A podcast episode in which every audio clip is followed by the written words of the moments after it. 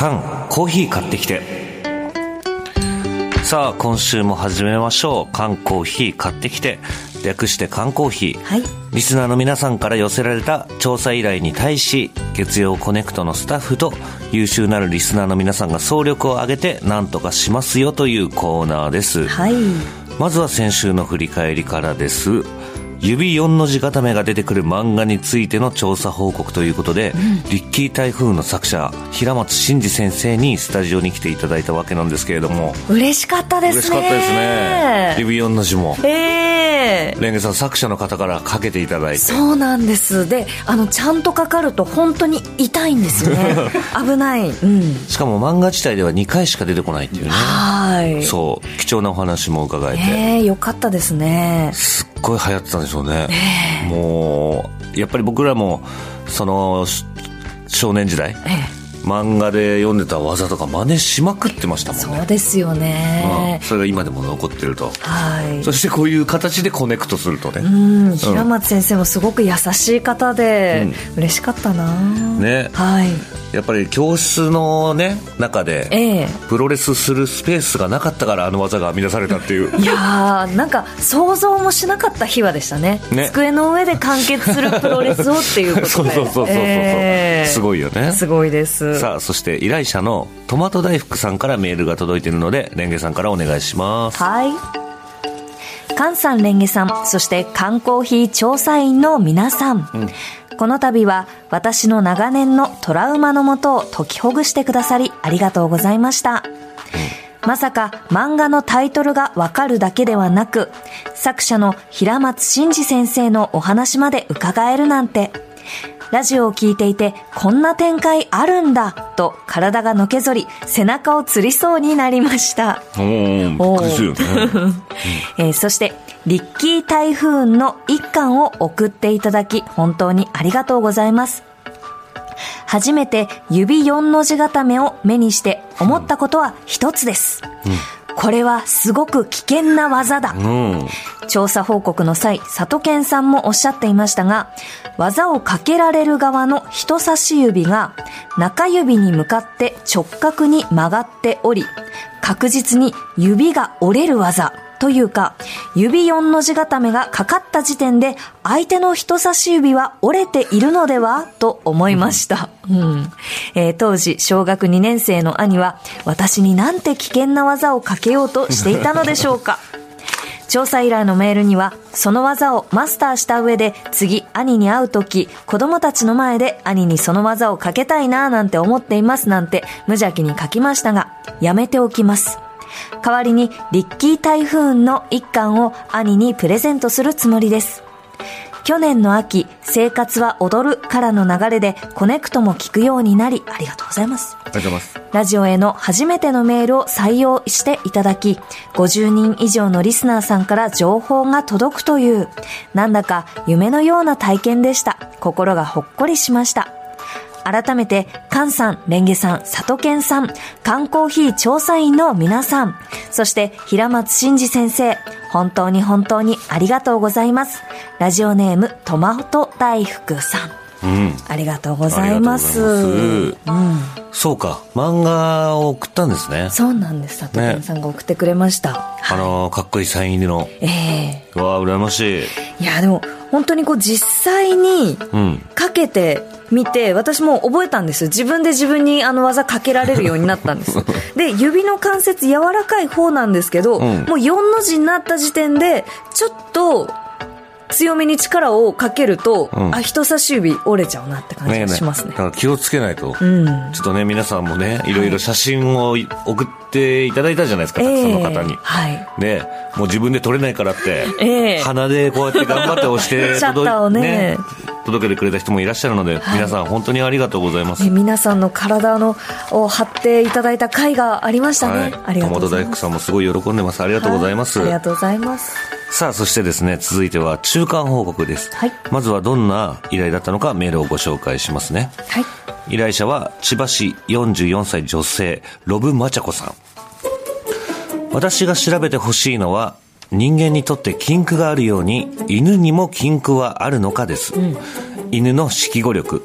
言葉を認識する能力は言葉言葉が短いものならば結構高いと聞きます。うちの愛犬もおやつやご飯はもちろんご飯の時間である7時というワードにも敏感に反応します。そんな中とある言葉を使うとめちゃくちゃ怖い顔をして怒ってくるのです。その言葉とはそうかそうか、えー厳密には消化消化です、それまでご機嫌だったのにそうかそうかと言うと歯をむき出しにして怒り絶対に許さねえと言わんばかりにその言葉を話す口を塞ごうと飛びついてきます。それは人間にも放送禁止用語言ってはいけない言葉人を不快にする言葉があるのだから犬飼にもあるのかなと思い至りました、なので犬と暮らすリスナーさんの愛犬はこの言葉にはどうも機嫌が悪くなるそんな言葉があるのか知りたくなりました、ということでこちらの調査1月22日からスタートしたんですけれども、はいそれを受けて依頼者のロブマチャコさんからメールが届きましたありがとうござはいい、ます。こちら石山さんお願いします。はい。犬の禁句についての調査依頼を取り上げていただきありがとうございました。うん。動画があればとのことでしたが、苦手な言葉なので発するのがかわいそうで言えません。笑い。うん、なるほどね。うん。ちなみに、病院やシャンプーという言葉にもお耳がピンとなりますが、えー嫌いというより警戒心を高めている感じです。実際病院の方向に、えー散歩で行くと足をギュッと踏ん張ってその道を回避しようとします。犬って賢い。リスナーさんが一緒に暮らすワンちゃんたちがなんでこの言葉に？というエピソードが聞ければ嬉しいです。せっかくなので7時でハウスに入る愛犬の動画を送ります。笑いと。ありがとうございます。あ7時に、7時っていうのはご飯の時間じゃなくごて夜の時飯の時間間なのかな？ですかね。夜7時。ちょっと見てみましちょっょうか。と動画があるのね。はい。7時って早くない？?7 時っていうとご飯かちこ、いかちこいね。ご飯だから、はあ、反応しますすごいすごい。ハウスの中でご飯食べんだ入っ。たすごいね。あら。かちこいワンワンだ。すごいすごい。あ、なるほどね。ええだから、ご飯だよとかじゃなくて、7時でもう反応するんだ。そうなんですねご。飯だって理解して、ええで多分普段ハウスの中でご飯を食べてるであろうから、そこに入ってスタンバイするもう迷いなくん、とととっと、あの、ベッドの方から、あの、この歩いて、えーハウスにスッと入りましたね。ねかちこいワンワンだな。えレンゲさんもはいワンちゃんいるじゃないですか、いますいます。その子はなんかこうご飯とか7時とかえっ、とですね、うちの犬はまず、ご飯を、あのーすごい食べたい時と、まあ、そこそこ食べたい時と、別に今じゃなくて後で食べたい時っていうのがそれぞれあるので、なるほど。まず、ご飯食べるお腹空いたっていうのを何回かこう投げかけるんですよ。うん。で、お腹空いてて、もう今すぐご飯が食べたい時は、パシュンパフパフってこう、あの、すごく反応するんですけど、そうでもない時は、あの、じっとこう、目を見て、うん今じゃありませんっていうのを伝えてきます。でコミュニケーションはだいぶ取れてるんだねそうですね、割と取りやすい方ですかね。ううんん。いやだからそうだねすごい利口よね猫は本当にこうあんまりコミュニケーションをいや言葉自体は分かってるんでしょうけど、ええええええ。あんまこう来ないですね猫ちゃんのご飯っていうのは時間でもう決まってる感じですか？これはまあうちは本当にこの食欲がないと言いますか。ええええええ。欲がないんです。ごそうご飯も、ええ。あのカリカリなんで、はい。置きっぱなしで大丈夫なんですよ。ああ、なるほど。そう。じゃあ猫ちゃんが自分が食べたいタイミングで食べる。はい、ええ。で大体3粒から4粒食べたらどっか行っちゃうんですよ。あらー、あらら。そうなんですよ。霞を食べてるんそうそうそうですかそうね。そう。本当に全然なんかそこに対する欲がないという。ええうちはちょっとと独特。うんうんうんうん。でもうなんか反応する。やっぱりでも病院は分かってますね。ああ。のカバンがあるんですよ。あのショエル。あ、はい、キャリーバッグ。キャリーバッグ。ええそれを見るとあ病院だっていうのが分かってます。だからそういうの覚えてんだなちゃんとって。その病院だなと思うと、猫ちゃんは逃げますか？嫌なんですよ。ああ。あんま泣かないんですけど、ええ。その時はめっちゃ泣きまあす、そうなんですね。うん。へえ。そっか、だから、消化消化はね、かわいそうだから。そうですねでもなんで消化消化でこう怒るようになっちゃったんでいつなんかきっかけとかあるんですかね？なんだろううね。んでも、消化消化本当初めて聞いたんだよね。はいで、これより中間報告ということで、ちょっとメールがね、はい4通来てるので紹介します。はいまずは、ラジオネーム、怒りっぽい犬の飼い主さん。言葉に反応ではないのですが、うちの犬は朝、夫にお弁当を渡すと怒り出します。ほう私がお弁当を渡すから、夫が出かけてしまうんだと思っているようです。ああかわいいだから行動を覚えてるパターンね。そうですだからねうちも病院行くときにそのカバンを見るとみたいなこと。うん覚えてるちゃんとね。私はあの洗面所のこのまあちょっと脱衣所というかうんのスペースに犬用のそのトイレを置いているんですようん。で私がその朝身支度をしてこう顔とか洗って化粧水とかペタペタペタってこうつけてるとおもむろにそこにやってきて排泄をしますね。え？だから多分私がちょうど片付けやすいのを知っていてそこでこうタイミングを合わせてやってくれるんですけど私大体顔そのベタベタになってるので一回こう拭いたり洗ったりしてまたその犬のえー排泄物をこう処理してでまたこう戻るっていう手間がかかるんです。だからあれじゃないレンゲさんがその時褒めてるっぽくない？毎回、あのーちゃんとトイレで排泄ができた時には「ありかしゃん!」って言ってましああ、だから多分そのタイミングも覚えてるんじゃなたそういかな。なんですよね、うん。さあ続きまして、はい。あの、レンゲさんお願いします。はい、えー愛知県の59歳男性不安なファルコンさん、レンゲさんカンさんこんにちはこんにちは。特定の禁句というわけではないですが犬を叱るとき名前を呼んで叱ってはいけないと聞いたことがあります、うん、うん。犬は叱られていることは敏感に感じるんですが、その時に名前を呼ぶと、自分の名前にネガティブな、えーイメージが定着してしまうそうです。我が家も15年前から犬を飼っていますが、叱る時には、こらやダメとかは言いますが、こら、〇〇や、〇〇ダメとは言わないようにしています。なるほどね。うん。行動です？レンゲさんは。気をつけてます、私も。名前をこうくっつけない？ええあ、なるほどね。はい。なんか本で読んで、うん。良くないよっていうのを見てあそうなんだと思ってなんかこうダメなことしたらダメダメって言ってます僕はもうダメなことしたら掃除機かけるって決めてるんですけど、へえあの、掃除機めちゃめちゃビビるんで。ああだからもう、なんか悪さしたら、もう掃除機引っ張り出してきて思いっきりかけるっていう。はいはじゃあ何かこれをすると掃除機が出てくるぞっていうい。条 これもうだからもう互いにとっていいことなんです、僕らは。あーうんなんかあの、そのぐらいのタイミングで悪さするんで、掃除機かけなきゃっていけないぐらいのタイミングで。えじゃあ猫ちゃんは逆に部屋がなんかちょっとこう あの汚れてきたなっていうのを察知してなんか落っことしたりするのかもしれないですよね。ええなんかこうダッシュして、なんか変なところに突っ込んだりして、バサバサとかでやったりするんですよ。はいはいはいはいさその時にもうすぐに、うえーんって言って。それでまめっちゃ隠れるんですよ。いいですね、はい。でもそうだね。名前はでもうん変わるもんね。名前ってその通り呼んでます？ああいや結構いろいろバリエーションありますねねうちの犬の名前は井戸なんですけど、まあ基本的にいーちゃんって呼んでますし、はいはい先生とか、は井戸ピーとか、い。そうそう、俺もめピッピーとか、もう日によって変わるね。えあの、ブームあるよね。ーブーム。ブーム。あ僕はもう最近女の子なんですけど、ギャンカワのスケマルくんって呼んでますね。あ ギャンカワのスケマルくん、はい。え？めちゃめちゃ可愛い。なんかわかんないですけど、語呂、言いたい語呂もあるんですけど。かわいいですね、ギャンカワのスケマルくん。そうそうそう。自分の名前覚えてない可能性ありますよ。ああ。日々変えちゃうギャンカワのスケマルくん。あんちゃん。うん。なんかギャルのバイブスを感じますね。ギャンカワのスケマルそうそうそうそう。でもコロナになってつけちゃダメなんだね。うん。なるほどなるほど。了解いたしました。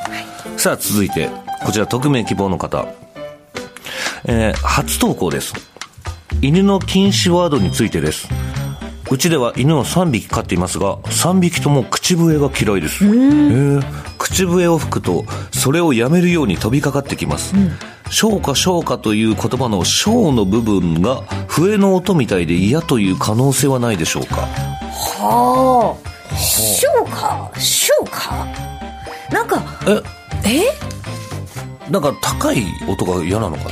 ロブマチャコさんの「そうかそうか、えーそうかそうか」の言い方そのワンちゃんがいないところで再現してもらうと何か分かったりしますかね？だからそのワンいやでも普通レンゲさんの言い方に近いと思うんだよねああ、おいし、トイレでおしっこできたの偉いにしようかしようか。そうそうそうそうそうそうそう、まあまあすっごい冷静に今見させてもらいましたけど、はい。そのイメージなんだよな、ええ。そういう風なのが嫌なのかな。なんかこうやっぱり「そうかそうかそうかそうか」っていう時って、ん。あの褒めてそうですよね。うん。しかもなんか結構笛でねええしつけされてるとかっていうイメージ勝手にありますけど警察犬とか違うのかな？あなんかねあの笛を使ってそのしつけをするというやり方もあると聞いたことあるんですけど、口笛で呼んでる人もいるよね。いますね。犬そうそう。ピュイって言うとあの、うん。遠くから犬がピューンってくる。とかね、えなんでしかも不思議なのが3匹いて3匹とも嫌っていうのは不思議よね。なんですかねこの匿名希望さんの口笛に何かがあるんですかね。ねええ独特のワンちゃんが嫌いなこの音域とかあんのかな？あるのかもしれませんなんか私がその犬とこう暮らしてて思ったのはうーんってこう、えー一気に上がったり下がったりする音を出すと犬は何の音かなというのをこう聞くために首をかしげます。あー。何かなって。あー。ええ。なんかあるのかね？その独特の音域が。はい、なんかあるんですかねそうはい、えーまだあといつ来てますねはい。続いては、えー練馬区の40歳男性、唐揚げすきおさん。はいネギさん、コンさん、こんにちは。こんにちは犬にも禁句あると思います。僕が子供の頃にやっていた、えー、邦子と徹のあんたが主役という、えー視聴者からのホームビデオの投稿番組の中で、ある小学生の兄弟がホームビデオに向かって犬の紹介をしていたんですが、ある場面でバカ犬ですと言うと、それまで機嫌が良かった犬が暴れ回って兄弟を追っかけ回すという動画がありました。言葉の響きというよりも人間の感情を察知して反応してしまうのではと思っています。確かにな。バカにされてるって思ったんだろうな。犬ってすっごい表情ありますよね。ありますね。すっごいあります。なんか私とパートナーがあの家でチューとかしてると犬も参加するんですよ、ね、家でチューとかしてると。参加する。参加してくるんですよ。絶対このあのビュンって飛んでくるんですよ。なんかそのいい雰囲気はい。には参加したいみたいな感じなのかな、なんですかね。風紀委員と呼んでます。はい。なんだろうね、なんか悪いことしたって自分で絶対分かってるじゃないですか、はいはいはい。なんか「あ」とかって言うと「うんうんうん。あ」って日常ですごい使うじゃん。あ。例えば思い出したりしたら俺がなんか、ええ。あそういえば今日これ買い物しなきゃ、はい。忘れちゃったとかあとかって言った時は別に普通の反応なのに、なんか悪いことしてるのが見つかった時のあって本当になんかこう上目遣いでそうなんですよね。そう。なんかあやったのバレたかっていう顔本当にちゃんとしますよね。すっごいちゃんとする。えーここで気象情報です、うん。群馬県に大雪警報が発表されました、ん。群馬では今日夕方から明日の朝にかけて山地だけではなく平地でも大雪となる見込みです、大雪による交通障害や路面凍結、電線や樹木などへの着雪に警戒してください。気象情報でした。まあねはい。そうですね。大雪警報ということでえー群馬県の方、本当にちょっとね、平地でも大雪となる見込みということで、えー本当にお気をつけください。ねはい、ドライバーさんもね、あの、本当気をつけて、えーライトをつけて、で、ね普通のあのタイヤではもう運転はやめていただけたらと思います。はいはい。そうねすごいよねワンちゃんってそうなんです。賢いんですよね。これ分かってるうねん。怒ったりはしない？あまりおレンゲさんちの犬は？ああ、怒ることはないですかね。まあ、うーん、あんまり、まあ、なんだ、あ、あれかな？あのマンションのこの定期的にその清掃を、あのその共用部分のこの清掃入っていただくことがあるんですけど、その玄関の外でさっさっさっとこうほうきがおこう入っている音がすると「なんだなんだ!」って言って吠えることがあります。ああ、まあそれはね怒ったりとかっては違うってことだね。怒ったりとかっていう感じではないですかね。そうかなんだろうねこれ気になるわ禁句。これは必ず禁句っていうのはもうみんな違うのかもしれないし、もしかしたらその音の高さなのかもしれないし、ちょっと聞いてみたいですね、はい。専門家の方とか分かる方いらっしゃったらちょっと教えていただきたいです。はい。ということで引き続き情報お待ちしています。うちのワンちゃんこの言葉を聞くと機嫌が悪くなる。この言葉禁句ですというのをぜひ教えてください、はい。そしてリスナーの皆さんの中にワンちゃん犬に詳しい方やドッグトレーナーの方がいらしたらぜひえーメールお願いしますはいさあ続いては新規の調査依頼ですこのメールをレンゲさんからお願いしますはい。菅さん、レンゲさん、こんにちは。ラジオネーム、怪文。えー怪しい文、怪文と申します。長年探してどうしても見つからない、心に残って離れない曲を探してもらえませんか？その曲は1988年前後にどこかのテレビ局で流れた音楽フェスで歌われていた曲です。はい。歌っていたのは女性です。